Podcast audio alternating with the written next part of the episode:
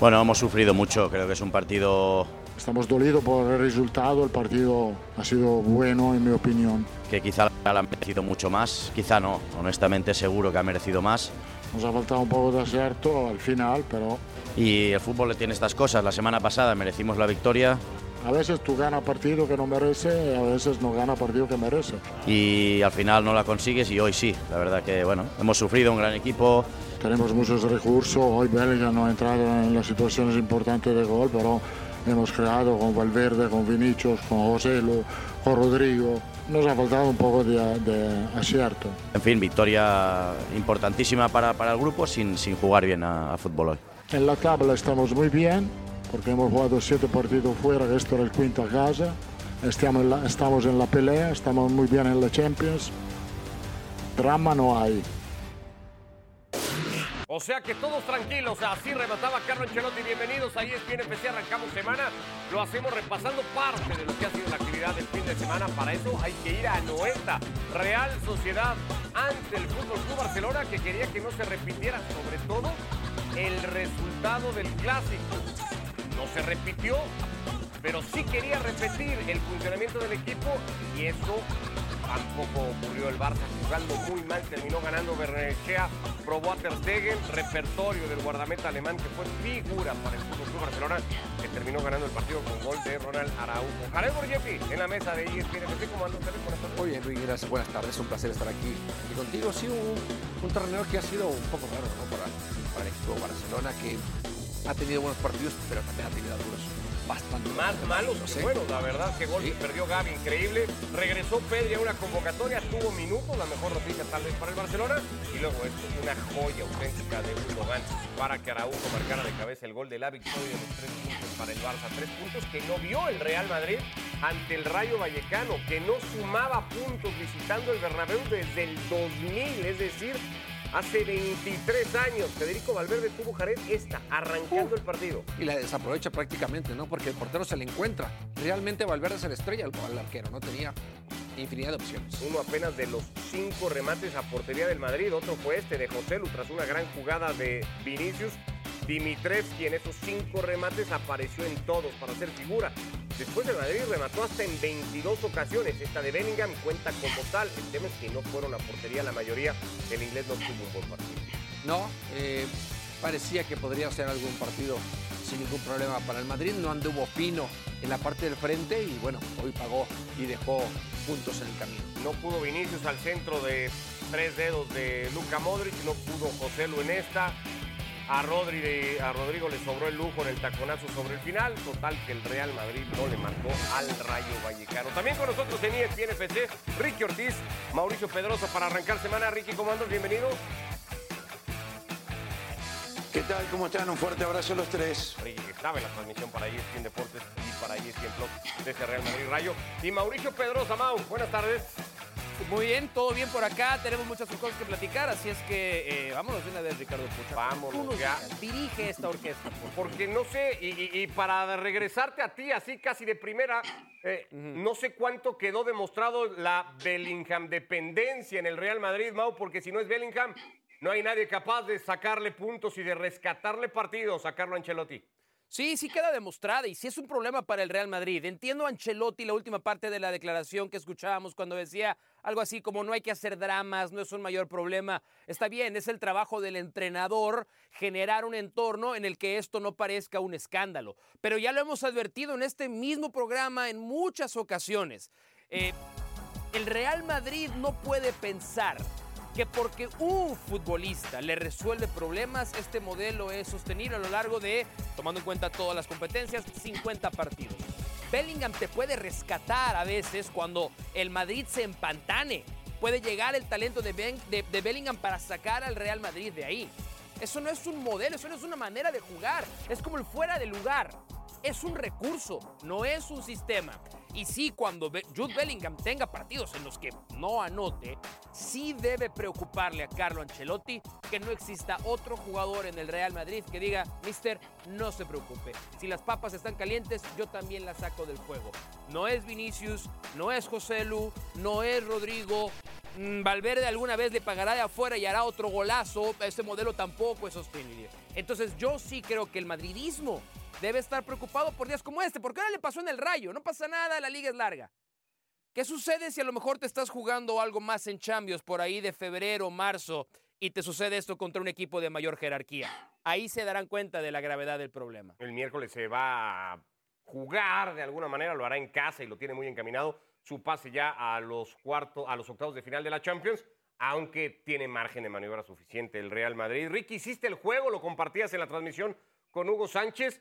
¿Le faltan futbolistas determinantes a este Real Madrid al margen de Bellingham? A ver, eh, ayer se notó. El problema es que es cierto, si no anota Bellingham es muy difícil. Vinicius dos goles, Rodrigo un gol, Valverde un gol, Cross uno, Modric ninguno, Jomini uno, Camavinga cero. El tema es que Bellingham eh, ha estado anotando y ya al final, en tiempo de descuento en muchos de los partidos, eh, depende muchísimo de él, que en realidad no es un delantero, es un mediocampista que tiene un despliegue, un desgaste, que lo venimos diciendo desde el inicio, no sé hasta dónde aguantar. El otro problema ahora es que esta lesión de Bellingham hay que tener mucho cuidado, porque no lo tocó nadie. Cuando apoyó mal, se dislocó el hombro. El problema con eso es que lleva mucho tiempo, porque ese tipo de lesión es muy común que se te puede salir corriendo. ¿Qué pasa cuando alguien te tira un jalón? Eh, esto puede ser recurrente y chao, a ver, no hay quien anote goles. Eh, José Lu lleva cinco y estuvo cerca. A mí me parece que es un delantero que, que puede aportar mucho más en goles, pero la verdad que en el Real Madrid, eh, Vinicio muy bajo, Rodrigo muy bajo, y esto es algo que Ancelotti, hasta que no lo levante, eh, el equipo puede llegar a sufrir muchísimo. Ha sido el tema de conversación, Jared, de este arranque de temporada. Y para complementar esto que dice Ricky, aquí está el dato duro al final, el de los números. Son los futbolistas de ataque del Real Madrid en el plantel actual, más Bellingham, que sin ser delantero pues ese al final el pichichi de la liga, por tanto el mejor goleador del Real Madrid. Son sus intervenciones de cara a gol. Lo que patean, lo que rematan al arco y lo que marcan. 15 remates a portería de José Lu para hacer 5 goles. 10 de Rodrigo para marcar apenas uno. 5 de Vinicius para convertir 2. Esto tiene que preocupar, es un trabajo de sistema, es falta de talento, de confianza. ¿De qué? De para todo. entender lo que está pasando en el Real De Madrid. todo. Y no sé si el, el buen momento que, que atraviesa Jude eh, pueda ser bueno para el Madrid. Porque lo que único que ha ocasionado es que, que se olvide el Madrid que tiene que contratar un 9. Y sí lo tiene que contratar. Es la realidad. O sea, no puede estar un jugador de media cancha o un medio punta eh, siendo la solución. Porque para eso tiene que haber un especialista. Y el especialista, obviamente, en este caso tendría que ser José Lu. Pero no ha llegado al nivel que- del que requiere eh, un club como el, como el Real Madrid, ¿no? Un club que, que tiene que pelear por la Liga y tiene que pelear por la Champions.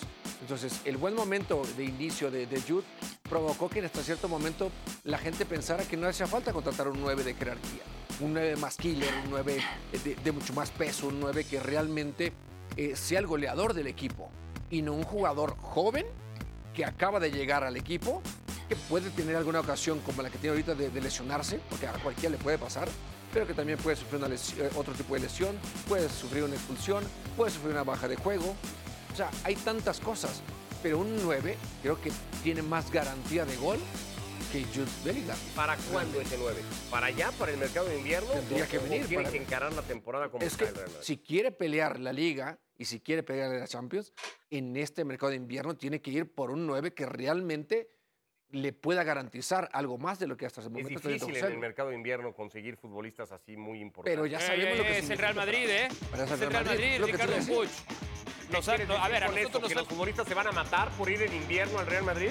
No, lo que te quiero decir con eso es que históricamente nos han vendido que nadie le dice no al Real Madrid, que el Real Madrid tiene como, como muy pocos o como ningún equipo la capacidad de comprar lo que quiere. Eso es lo que nos han vendido, ¿no?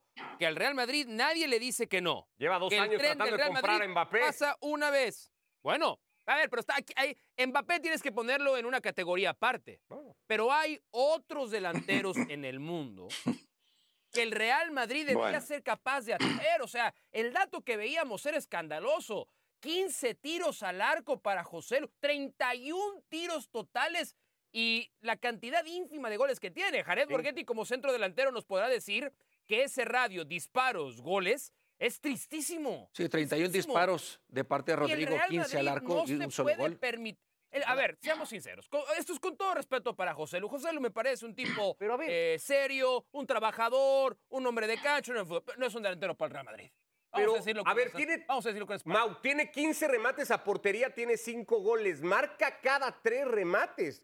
Tampoco Sí, a me ver. En el Real parecería. Madrid no es suficiente. Tampoco me en parecería el- escandaloso, en el ¿no? español No se de trata. En el español de Barcelona me parece un fenómeno. En el Real Madrid no es suficiente. Que Estamos es- hablando él es el que tendría que el tener Real más Madrid disparos. se rige por la excelencia, Jared. Sí, sí, claro, es, él es el que tendrá que tener los números más altos. Más Tampoco allá es el de- que más juega, ¿no? goles. Para tener más remates. Sí, Por algo pero será, entonces te ganan los será, minutos, te ganan los que no minutos con las tanto. participaciones que tienes y cómo lo aprovechas, realmente. Ricky, No, a ver, José Lu va a empezar a jugar más ahora porque Rodrigo empezó a salir del banco. A mí lo que más me llamó la atención de, de los números que mostraron son los cinco tiros entre los tres palos para, para Vinicius. Entiendo que no jugó algunos partidos por lesión, pero es muy bajo para, para Vinicius patear solo cinco veces entre los tres palos. Por más que haya anotado dos goles. Eh, el Real Madrid, eh, para conseguir un 9, sea mercado de invierno o de verano, no hay tantos centrodelanteros eh, disponibles eh, para el Real Madrid si es que después quieren ir por uno grande. Eh, los mejores centrodelanteros están en grandes equipos y no nos van a alargar, especialmente si están peleando el campeonato y la Champions. Eh, no sé en qué piensa usted de que puede llevar el, Real Madrid. Es como quepa a préstamo hasta que vuelva Courtois. Dígame un 9 que puede llegar a préstamo eh, por un año en el mercado de invierno al, nivel que ustedes pretenden. Osimén. Eh. Me parece que no hay. Osimhen. Yo hace. Osimén no quiere estar. No, Osimén, no no quiere estar en el. Napoli. O, Vale. Osimhen es No, infeliz en el Mauricio, Napoli. Es un Mauricio, delantero de ¿cuánto clase va a mundial. pedir de Laurentiis 200 por millones el de No importa, es el Real? Madrid. No ¿Cuánto importa, es el Real Madrid. Lo que pida? Mauricio. lo que pida, lo que pida es el Real Madrid. No estamos hablando de cualquier otro, estamos hablando del 200 Real millones. Madrid. Y El Real Madrid debe Y tener antes la de que comenzara el torneo se para hablaba de Harry Kane. problemas. Y Harry Kane se lo ganó el Bayern Pero, Múnich. pero, pero Osimhen le va a costar 20 o 30 millones menos que Mbappé. O sea, es una 200 operación de millones. locos. Es una operación de locos. Bueno, maestro, Claro. para eso están las negociaciones. Para eso efectivamente uno se siente, platica y negocia. Y Florentino Pérez, el mejor dirigente del mundo, y esto no lo digo sarcásticamente, lo digo convencido, Florentino Pérez es el mejor dirigente del mundo, debe tener la capacidad para decir, yo soy el Real Madrid, tú eres el Napoli. Tu, tu futbolista no quiere estar ahí. Tu futbolista se te va a ir y corres el riesgo de que se te vaya mal. En este momento el Real Madrid debe tener la capacidad para atraer a un futbolista como Víctor Osimhen, infeliz en su actual club, que ha demostrado una capacidad goleadora que pocos otros futbolistas tienen y Peor. resolverle el problema de goles al Real Madrid. Peor negociador que he conocido en mi vida, el señor Mauricio Pedrosa. Y no solo eso, se ve que no lo conoce a De Laurentiis. Porque, ay, uy, uy, qué miedo de Laurentiis, ¿eh? No, hombre. Qué bárbaro, qué, intimidación, ¿no? Y se ve que tú no conoces a Florentino Pérez. Se me hace que tú no conoces a Florentino Pérez, No, entonces. no, no, bueno. Estamos hablando del Real Madrid, no, No, estamos hablando de cualquier no, otro no. equipo. Y además, además, si lo piensas, a largo plazo, a largo plazo, Osimhen puede hacer carrera en el Real Madrid. Y es compatible la presencia de Osimhen con Vinicius, con Mbappé, con Bellingham o no. O me van a decir que no son compatibles ellos en un 4-3-3. Sí, sí, para mí Ah, creo que, que eso, ah. Eso hablas y te contestás solo. Habla, pre- hablás, Sí, y te porque, contestás sí, porque solo. no, por- por- porque tiro una pared y me tiran una piedra. Tiro, tiro una pared para rematar a gol y me, y me regresan cualquier cosa. Eh, No, yo creo que, yo creo que es, una, es una buena opción, es un buen jugador que le fue muy bien. Es una en el super opción, pasado. Jared, pero Sí, está fuera la- de sí. realidad. A ver, la cosa sí es que dices, ¿no? Eh, lo que puede valer. Pero también es cierto los argumentos que dice Mauricio. O sea, si el jugador no está a gusto, el jugador seguramente busca la forma de poder salir de- de- del Napoli por muchas situaciones. Bueno, por más, que el, por más que el dueño diga, Me no, yo soy tres así o así. que no estés a Bueno. gusto, vas a terminar la temporada y luego platicamos. O sea, Ahí, ¿no? ahí no se trata de que, de que, O que me paguen seas 200. alguien que, que tenga cierto tipo de carácter. Ahí se trata de ser inteligente. Y de la situación que está Bueno, pasando. le va a decir, perfecto, tráeme 150, 180 millones de la oferta que tú quieras, a donde te quieras ir a jugar, y seas feliz, y entonces yo te dejo ir tranquilamente. Eso va a Claro. decirle de Laurentis a, a Víctor Osimhen. Eso es lo que hace. ¿No? Y tiene que anunciar públicamente que se va también. Es lo que siempre dice Laurentis. Te querés ir, anuncialo. Porque si no se me tiran todo encima. ¿Y, y cuál es el problema para Ricardo. decir que se va porque se Tráeme quiere ir? Porque no está a gusto. No creo que tenga No, ningún problema en yo- hacerlo. yo de verdad estoy, estoy estupefacto con la noción de que Laurentis eh, puede hacerle manita de puerco a Florentino Pérez y derrotarlo. De verdad, de- lo, lo- lo digo, lo digo con sinceridad. ¿eh? Estamos hablando del Real Madrid, estamos hablando de ¿Pero tú la qué crees? ¿Que el Madrid va, toca la puerta y, le ponen alfombra roja a todos No, los clubes pero- y le dicen, pero- pero llévate sí lo que siento- tú quieras? Pero sí siento que el Real Madrid tiene la capacidad económica para ser el dominante en una negociación. Sobre todo, y tiré el nombre de Osimhen no nada más por tirarlo, porque todos sabemos cómo ha estado la relación entre futbolista y club. Y todos entendemos que cuando hay un futbolista que no está contento, que tiene capacidad y que además ya se dio cuenta que el Napoli fue llamarada de petate, fue una temporada y vámonos, no va a ganar la liga este año, tiene que aprovechar Víctor Osimhen para dar el siguiente paso en su carrera. Y qué mejor lugar en donde hay una carencia de gol alarmante como el Real Madrid, en donde caería de pie. Yo creo que tiene un montón de sentido. Si ustedes creen que, que, que De Laurentiis aplasta en una negociación a Florentino, bueno, pues allá ustedes, yo no lo creo. No, no me parece que lo aplaste, pero de Laurentis No, yo creo que también va la, va la parte para que- negociar. Sí, la parte que que, sabe que hay también. una urgencia del lado del Real Madrid. Sí, sí, sí, es que estás viendo la parte futbolística, estás viendo la parte de dinero, pero también estás viendo la parte de impacto que, que el Madrid puede generar con un jugador como Osimhen eh, en, en- en su plantilla. Que sabemos que el Real Madrid es mucho eso también. ¿De qué jugador eh, necesito para obtener impacto en diferentes partes del mundo? A nivel de mercadotecnia, dices Sí, tú. o sea, claro, que- totalmente. Entonces ahí es donde O sea, dices, tu tú, duda es bueno, que Osimhen bien vende o no fue vende camiseta. Al Real Madrid en su momento. Sí, claro. Eso es lo que fue. Tu, Sí, dudas es si el nigeriano vende o no vende camisetas. ¿Cuántas va a vender y en qué parte del mundo? Esa es tu, tu duda, básicamente. No, no, no, no es mi duda. Es lo que apela también el Madrid cuando piensan en qué jugador va a contratar y qué, qué impacto va a tener. Más allá, de- tomando en cuenta lo que le puede costar, decir, bueno, qué costo-beneficio voy a tener con relación a cierto jugador. ¿no? La única solución de aquí a diciembre, al menos, Ricky, para este Real Madrid, para que esto no sea un tema recurrente, lo viene siendo en 12 fechas al final del día, por más que Bellingham lo esconda, es que el Madrid fiche en invierno, independientemente de si es o no Simen. Tendría que, pero no, pero, pero no sé, no sé dónde. Eh, ponele que Osimén no se dé. Eh, supongamos. Eh, no creo, pero po- ponele que no, no, no se dé. ¿Qué otro jugador? Si no es tan fácil. Si muchos jugadores quieren ir al Real Madrid, al Barcelona, al Bayern, todos los grandes equipos, para quedarse, eh, no para tapar un agujero.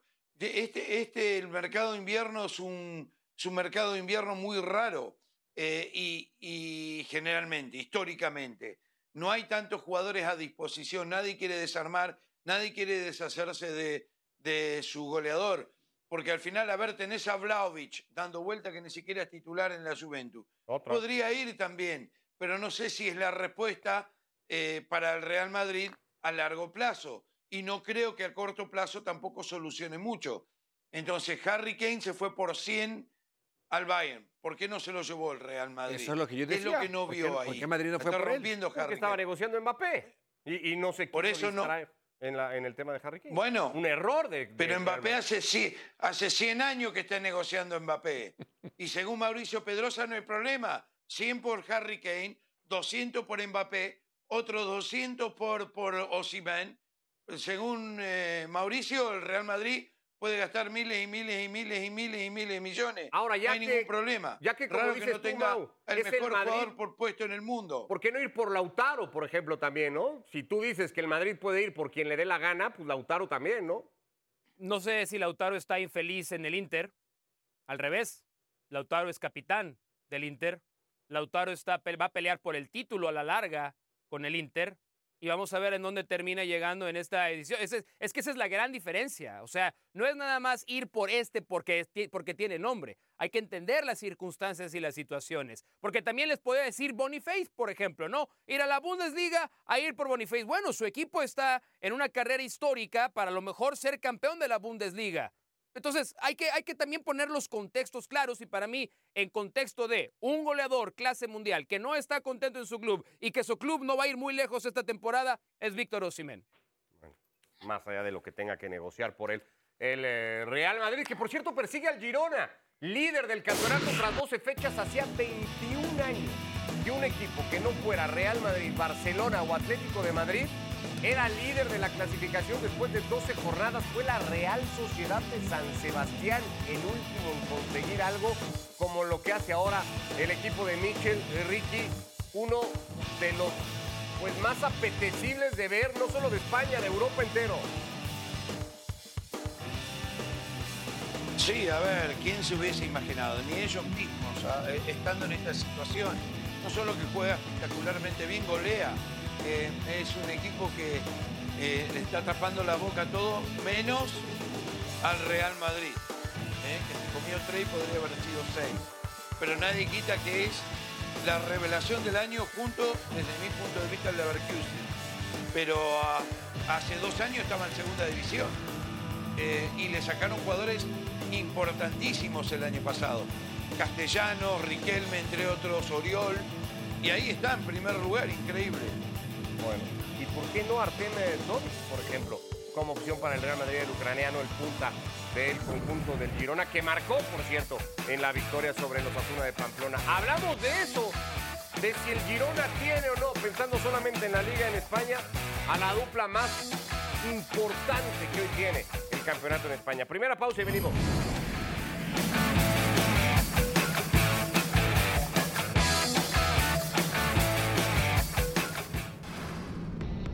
Volvemos a ESPN FC. Estas son las duplas de ataque de la temporada en lo que va de la liga.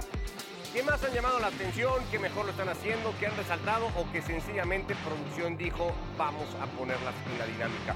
Aquí está con el Real Madrid, Jude Bellingham y Joselu, con 15 goles entre ambos, los 10 que aporta el inglés, los 5 que aporta el exfutbolista del Español de Barcelona, 19 participaciones de gol entre ambos, tienen 17, Dovic y Sabiño. Por cierto, para muchos uno de los mejores futbolistas, si no es que el mejor de todo lo que va de la liga en España. 15 participaciones suman Morata y Griezmann. El francés no ha asistido, pero ha marcado 7 goles, los mismos que el delantero español. Gerard Moreno y Sorlot aparecieron en la derrota en casa ante el Athletic Club. Marcaron los dos para llegar a 7 y 6 goles respectivamente, cada uno con una asistencia. Taque Cubo y Mikel Oyarzábal y el temporadón de la Real Sociedad hizo un gran partido ante el Barça, aunque lo terminó perdiendo.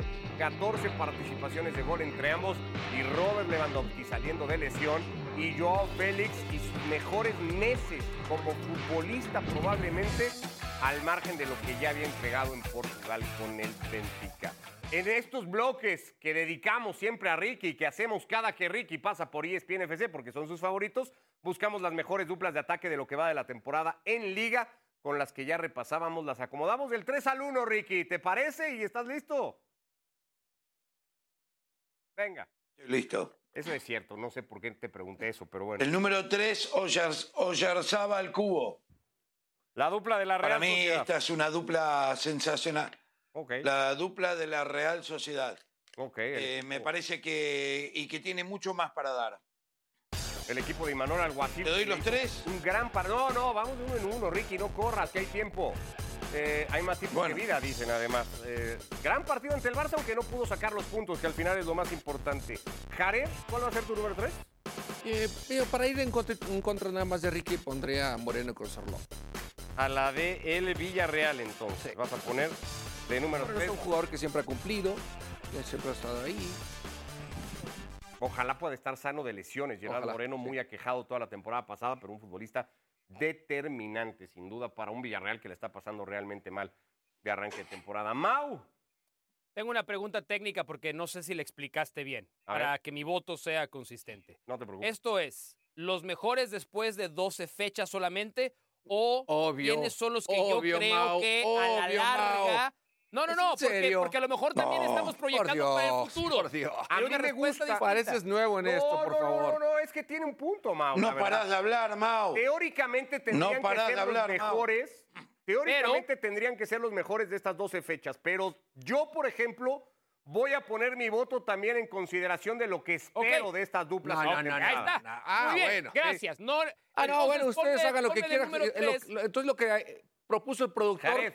No importa. Jared, yo ¿Ustedes van a casi hacer lo que siempre quieran hago lo que quiera. Pedrosa ha vivido haciendo lo que quiere toda su vida. No, no, Ah, no tienes no, que decir. no, no, verdad. no. Es Por eso no salen de donde Eh, están, ¿eh? entonces ponme de número 3 a Joao Félix y Lewandowski. Ok. Creo que en el momento en el que Lewandowski esté sano, A Joao ver, Félix ya eh, vimos el señor productor, avísele por favor a Mauricio y y a Ricky Pero- de, de qué se trata. esto. Número A Rick tres. Puig, ¿no? Podemos Número cambiar, 3 Dios, la del Barcelona hombre. para mí, por favor. podemos cambiar tu Porque voto siento si que la van a romper. Respe- el largo plazo siento a que la van a no romper. estamos hablando de lo que será en la temporada, estamos hablando de lo Por que eso va de la pregunté, por temporada. eso pregunté que si podía y el árbitro No me le dio el juegue. caso a el árbitro me dio Hazle el caso al siga, productor. siga. Es que le hagas caso si no me hace caso a mí, Jared.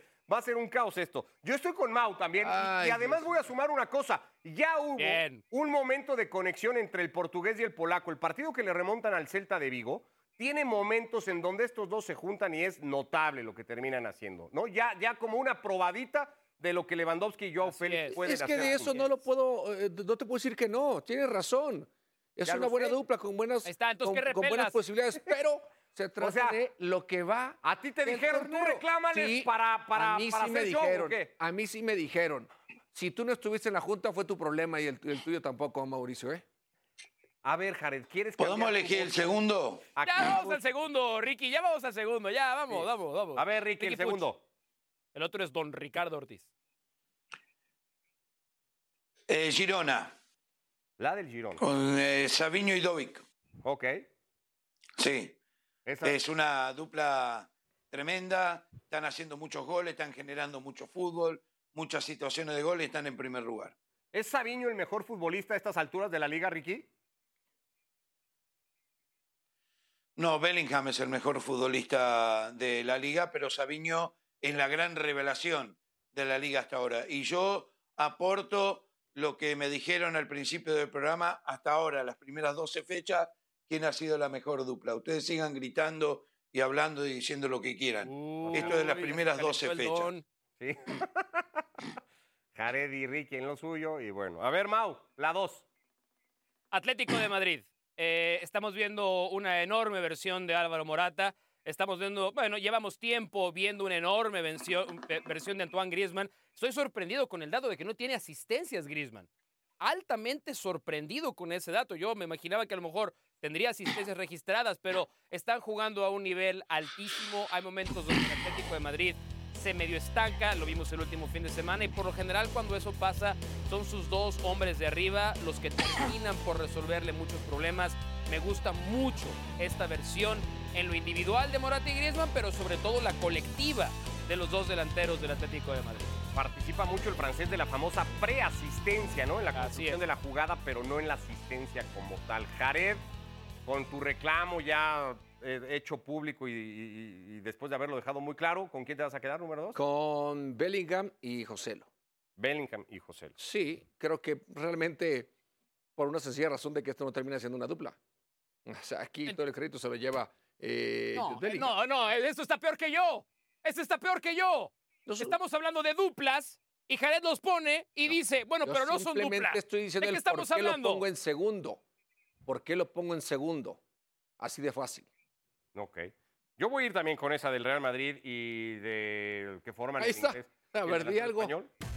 Creo escucho. que a la larga José Lu va a terminar jugando más de lo que muchos hubieran pensado, porque lo demanda y la necesidad que tiene el Real Madrid de tener un referente de área, un centro delantero, y se va a ir encontrando con Bellingham. Ya han tenido un par de conexiones mutuas, ¿eh? José Lu asistiendo a Bellingham y Bellingham asistiendo al delantero español. A ver, número uno, Mau. Oh, Girona, por supuesto.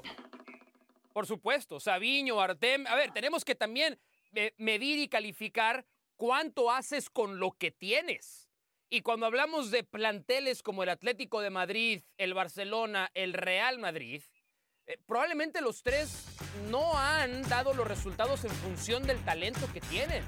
Girona está sobrepasando todas las expectativas. Yo honestamente creo que este sí puede ser el Leicester City de hace varios años en la liga. Sí lo creo, porque tienen mecanizados perfectamente movimientos, intenciones de juego.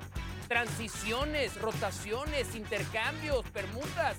Esto lo hace muy bien el Girona y tiene, yo sí creo que Sabiño, si no es el mejor, es uno de los tres mejores futbolistas de la liga hasta ahora, pero tomando en cuenta las limitaciones que también tienen como plantel y como han rendido hasta ahora, yo tengo que poner en primer lugar al mejor ataque de la liga. Ya perdió 3-0 con el Real Madrid, por cierto, en eso de pensar si va a ser o no el Leicester City de la temporada. Ricky, número uno. Oh, Dios. No, bueno, perdió 3-0. qué buena- Y el número uno tiene que ser el Real Madrid. Bellingham es el máximo goleador con 10. 15 goles entre los dos. Eh, José Lu jugó un poquito más de la mitad de los minutos eh, esta temporada y así todo ya lleva 5 goles. Este es el equipo que, si no empataba ayer, compartía el primer lugar con, con Girona. No se dio, no pudo anotar, pero la verdad que estos dos, para mí, hasta ahora eh, tiene que estar en primer lugar. Ok, Jared. Y es obvio que voy a ser el único que lo voy a tener en primer lugar. Sí, me imagino que sí, Ricky. Me imagino que sí, porque yo también estoy con, con Mauricio, con Girona. Tú también vas con el Sí, Girona. sí, claro, hay que darle un gran mérito a lo que está haciendo el equipo, eh, sin tener las figuras que tiene, el trabajo, el, el saber cómo hay que trabajar eh, en conjunto, en equipo, en duplas. eh, realmente están siendo totalmente un ejemplo.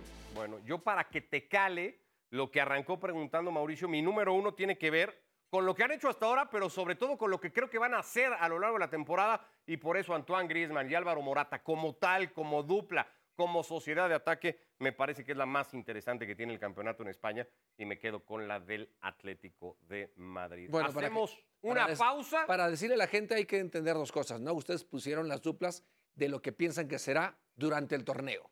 De la y- Tú, y tú dijiste una dupla que no es que dupla. sido de las tú lo hiciste 12 peor que todos. Una dupla que no es dupla. Hacemos pausa y venimos. Nos queda todavía por ver el Tottenham tratando de mantener su liderato en Inglaterra ante el Manchester City. Y hay que hablar de lo que se viene mañana, la cuarta jornada de la UEFA Champions League y de Santi Jiménez. Volvemos.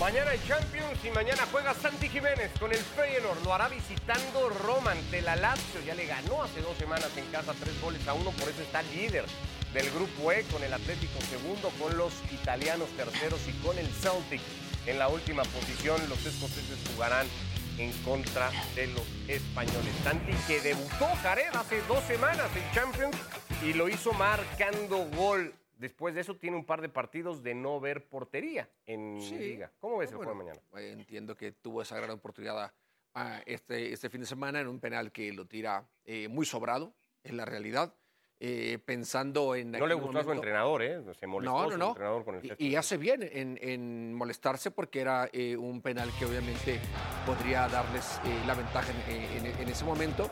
Si en algún momento dado peleó, si recordarás, un penal que no le tocaba tirarlo a él, que no lo tenía que tirar a él y él discutió para poder, para poder, para poder hacerlo, eh, entonces tiene que respetar esa situación, de decir, a ver, si lo vas a hacer, hazlo serio.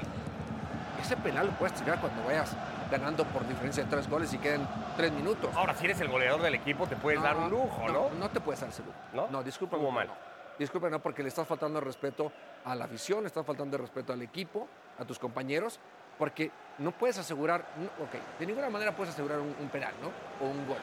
Pero sí sabes que lo tienes que hacer serio. Y tirarlo así, para mí creo que no es, no es verlo de esa forma. Se va a jugar Santi Jiménez en estos próximos tres partidos, sobre todo de Champions, ¿eh? Más allá de lo que pueda seguir haciendo el Eredivisie, Ricky. ¿Se juega en estos tres próximos partidos la posibilidad de salir en el mercado invernal a un mejor equipo? Repito, el mercado invernal es muy difícil. El Feyenoord depende si pasa la fase de grupo de Champions o no, porque sabe que ya aumentó muchísimo el precio eh, comparado al año pasado. Para mí es un gran jugador, un gran goleador.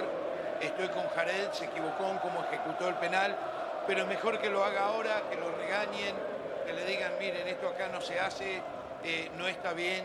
Eh, temprano en la temporada, temprano en su edad, eh, uno aprende de los errores y puede ser que salga fortalecido o mucho más fortalecido de esto. Así que es un, ojo, la Lazio de local es fuerte, eh, no va a ser fácil.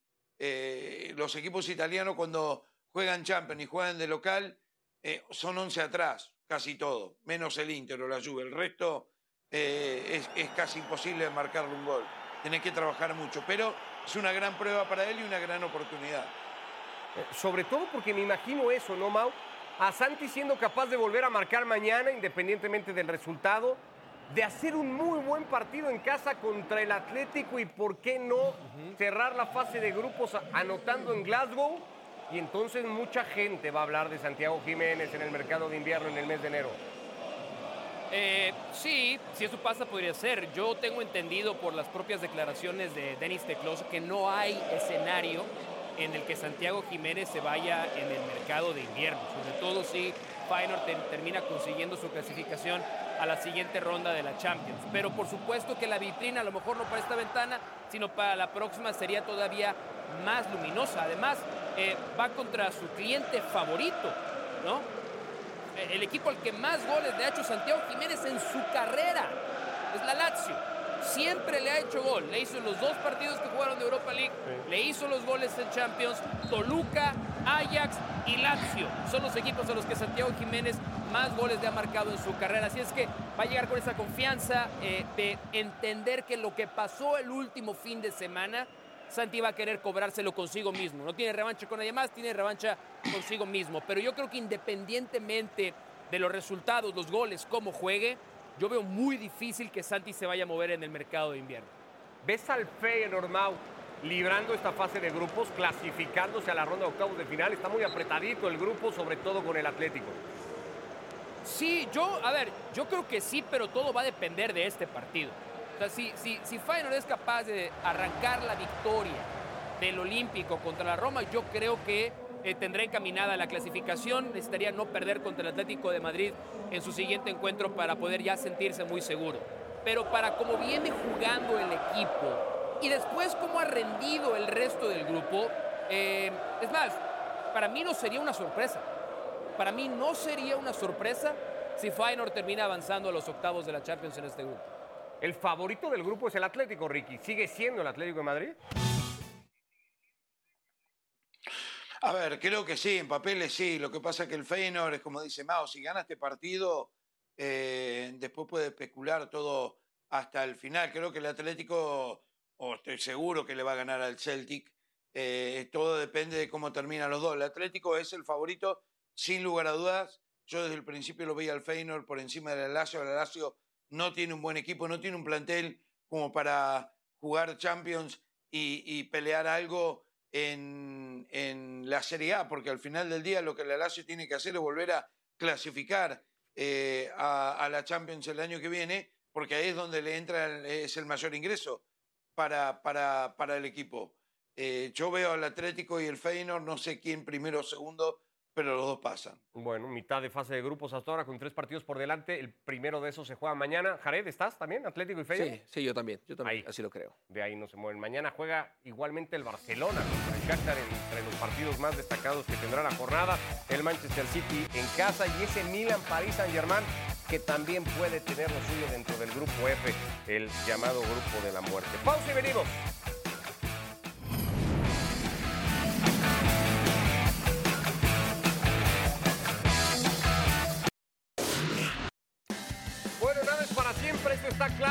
Maneras de que las cosas se terminen, Ricky, y la de hoy fue completamente inesperada para el Tottenham, ha caído en casa.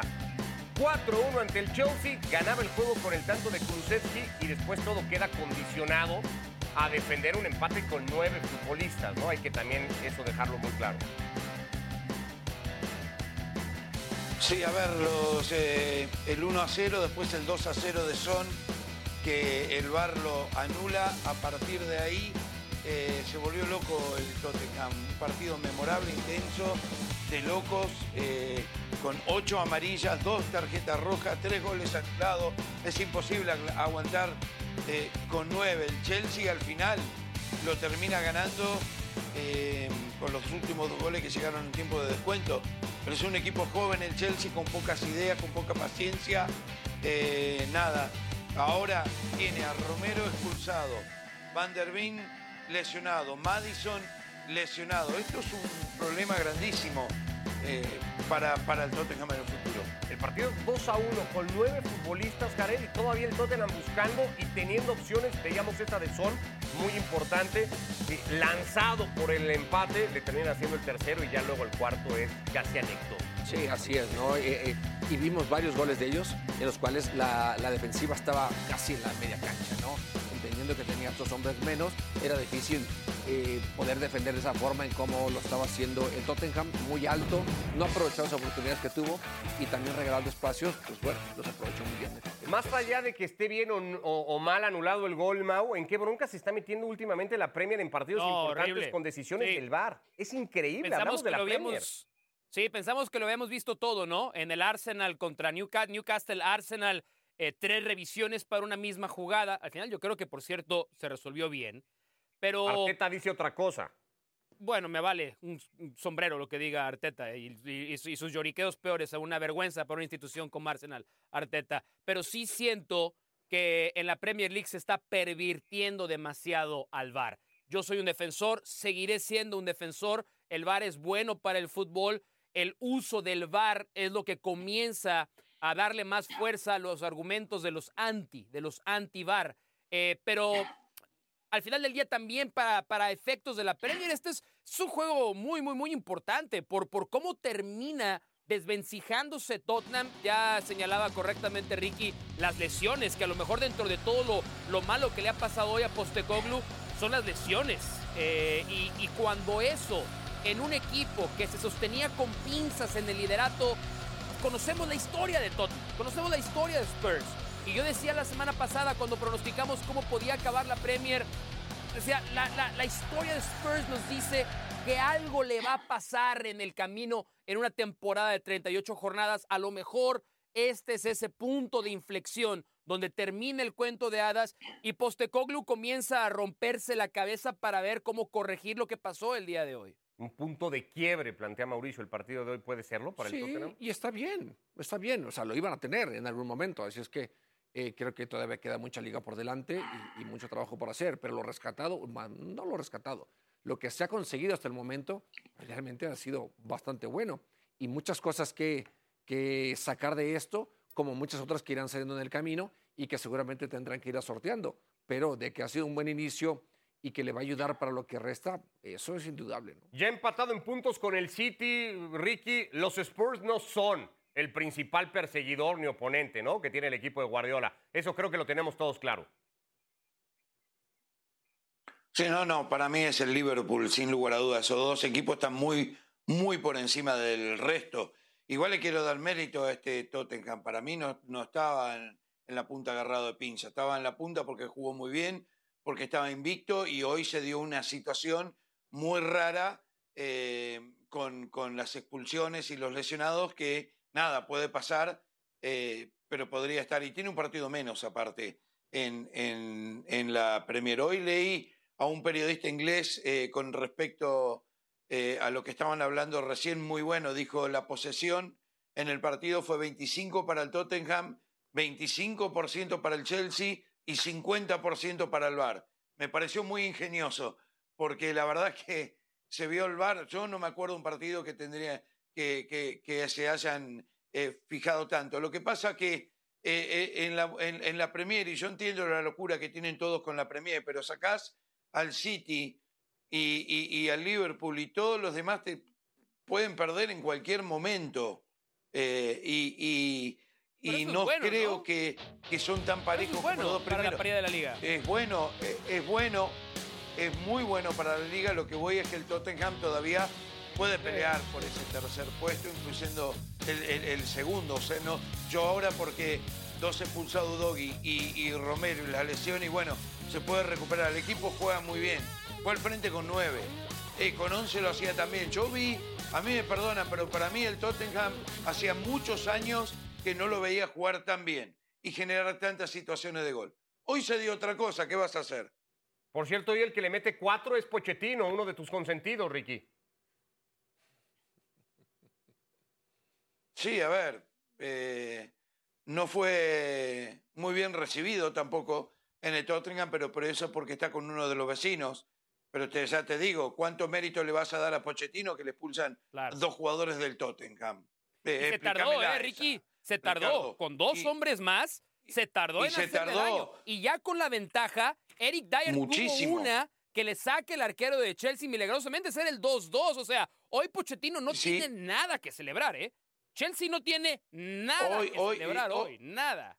Otra cosa, Mau. Y Ricardo, ya que Ricardo irónicamente me hace la No, pregunta. No, no, juega no. nada el Chelsea. ¿En qué Nada. puesto está? Nada. ¿En qué puesto está? No juega nada. De haber perdido No hubiera juega estado nada. más cerca del Nadie descenso que de la parte de arriba, pero bueno, ganó y rompió una racha de Bueno, dos juegos ahí sin tenés. victoria que tenía. Entonces tengo razón Muy con bien, lo de Enrique, Pochettino. muy bien, Enrique Ortiz. Don Ricardo Ortiz terminó muy bien el día de hoy. Estoy totalmente de acuerdo con él. Para ya no moverle y que se pueda ir con esa satisfacción, Ah. los vamos a despedir hoy a Ricky bien. Abrazo como Muy siempre, señores. Muy bien, adiós. Gracias y hasta la próxima. Oigan, eh, como el Chelsea. Acabando la temporada en la Liga MX. Queda un partido pendiente entre Monterrey y Santos y luego la última jornada para definir sobre todo el play.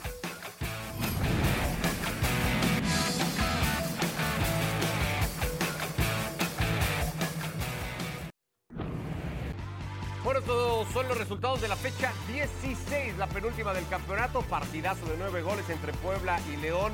Tigres y San Luis empataron la victoria de América, una más para el líder del campeonato. Monterrey ganó en Pachuca, Chivas sobre la hora, Cruz Azul. Buen triunfo de Pumas para estar en zona de clasificación. Necaxa goleó a Mazatlán, Toluca es un desastre, perdió en Torreón y el Querétaro le pegó a Juárez. De cara a la última fecha, ¿va a cambiar algo de cómo está la clasificación? Mm, digo, puede cambiar, obviamente. Sí. Hay un partido pendiente, el de Monterrey contra Santos, que se juega este miércoles. Monterrey en zona de clasificación directa Sí. y Santos agarrándose al Tratando de play. amarrar y su último juego contra San Luis. Vamos a ver, ¿no? Vamos a ver qué pasa. ¿Te ha gustado hasta ahora el campeonato? Eh, No te veo muy convencido. no, no, no. ¿Es América el gran favorito? Sí, Sí. sí, sí lo es. El rival a vencer. Bueno, el rival a vencer suele ¿Te gustó, verdad? Me gustó. ¿Te gustó que haya dicho Con eso? esa me quedo. Gracias, Jared. Gracias. Igualmente a Ricky y a Mau, que les vaya muy bien. Buenas tardes. Bien.